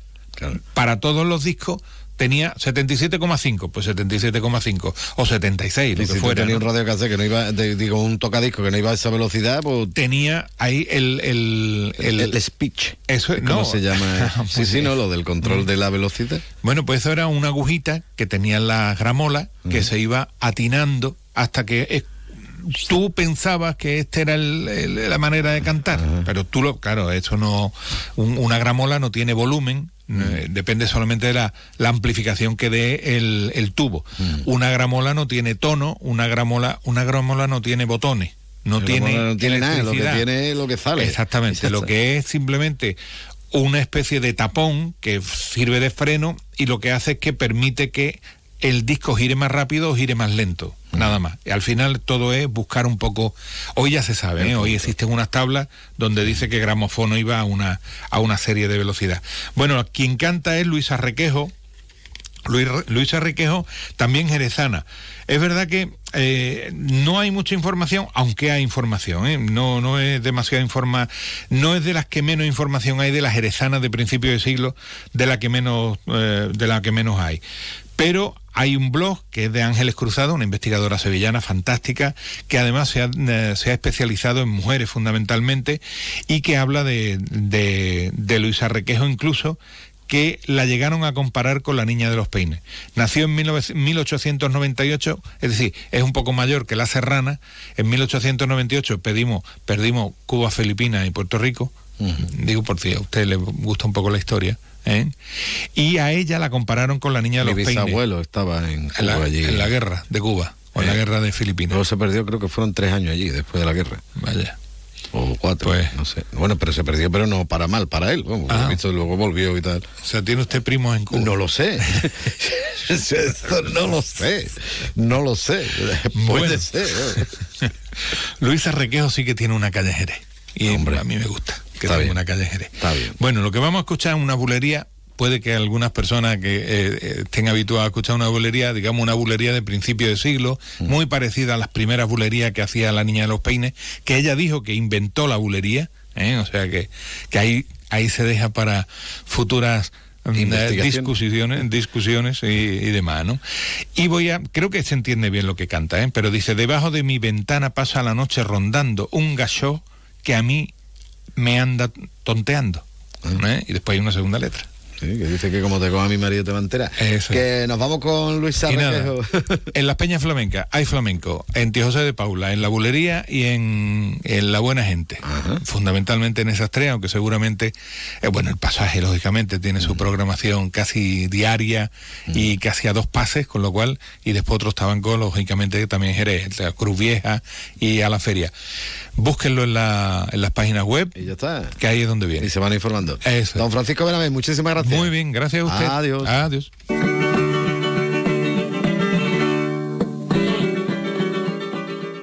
Más de uno. Honda Cero Jerez. Leonardo Galán. Aprendemos a leer para luego aprender leyendo. La lectura es la llave que abre las puertas del conocimiento, de la comprensión de las cosas. Es un hábito que nos lleva a lugares increíbles y a entender el mundo que nos rodea. Por eso, en este curso 2023-2024, la lectura tendrá un papel primordial en las aulas de Andalucía. Porque quien lee, entiende. Y quien entiende, aprende. Junta de Andalucía. Luis, comemos en un asiático que a mí me encanta. Uy, que va, que me miran sospechosamente. Y un hindú que yo llevo tiempo antojado. Es que a mí eso me sienta muy malamente. Mira, pues vamos a ir a uno de aquí de toda la vida que nos pone nuestra copita de canasta. Haber empezado por ahí, con canasta donde tú quieras. En eso siempre estamos de acuerdo. Canasta. No, ni nada. Disfruta con un consumo responsable. ¿Ya lo tenéis? Sí, de entrante pediremos un hummus de berenjena y un provolone al horno con pesto y pistachos. Luego, de primero, un gigante de cordero lechal en salsa de Pedro Ximénez y foie. E dopo, come secondi, due risotti di induja e burrata italiana. Grazie mille. En La Mafia se sienta a la mesa, disfrutarás de la típica gastronomía italiana en un restaurante atípicamente italiano. La Mafia se sienta a la mesa. Piacere originale. Estamos en Jerez, Avenida Andalucía 105, Glorieta Tío Pepe. Vuelve Expo Construye, tercera feria profesional de la construcción de la provincia de Cádiz, 27 y 28 de septiembre, en el Palacio de Exposiciones y FECA de Jerez. Información e inscripciones en www.expoconstruye.es. Organizan Federación de Empresarios de la Construcción de Cádiz y Eventur. Financia Diputación Provincial de Cádiz. El nuevo Mitsubishi ASX puede ser ese coche que ves aparcado en la puerta de un colegio, o en lo alto de una montaña, o surcando la autopista hacia la puesta de sol. Puede ser personal, todo tuyo, o familiar, o el vehículo oficial de un equipo de fútbol sala. Puede ser híbrido, enchufable. Sí, el nuevo Mitsubishi ASX puede ser lo que tú quieras, pero es un Mitsubishi. Véalo en Alvariza Motor, concesionario oficial Mitsubishi, Avenida Tío Pepe 21, Jerez de la Frontera. Más de uno. Honda Cero Jerez. Leonardo Galán. Que que te ha quedado con la gana de escuchar a Luisa Requejo. Pepe, tranquilo, lo ponemos ahora y ya está, que nos queda un minutito de programa. Yo me quiero ir ya, como saben, hasta el restaurante Antonio para disfrutar de la mejor gastronomía y acompañarlo con una copita de, de cualquiera de los vinos que están todos buenos, de bodega Williams and Humber, siempre con un consumo responsable, ¿vale? Pepe García está en el control, les habló Leonardo Galán, mañana volvemos, así que adiós.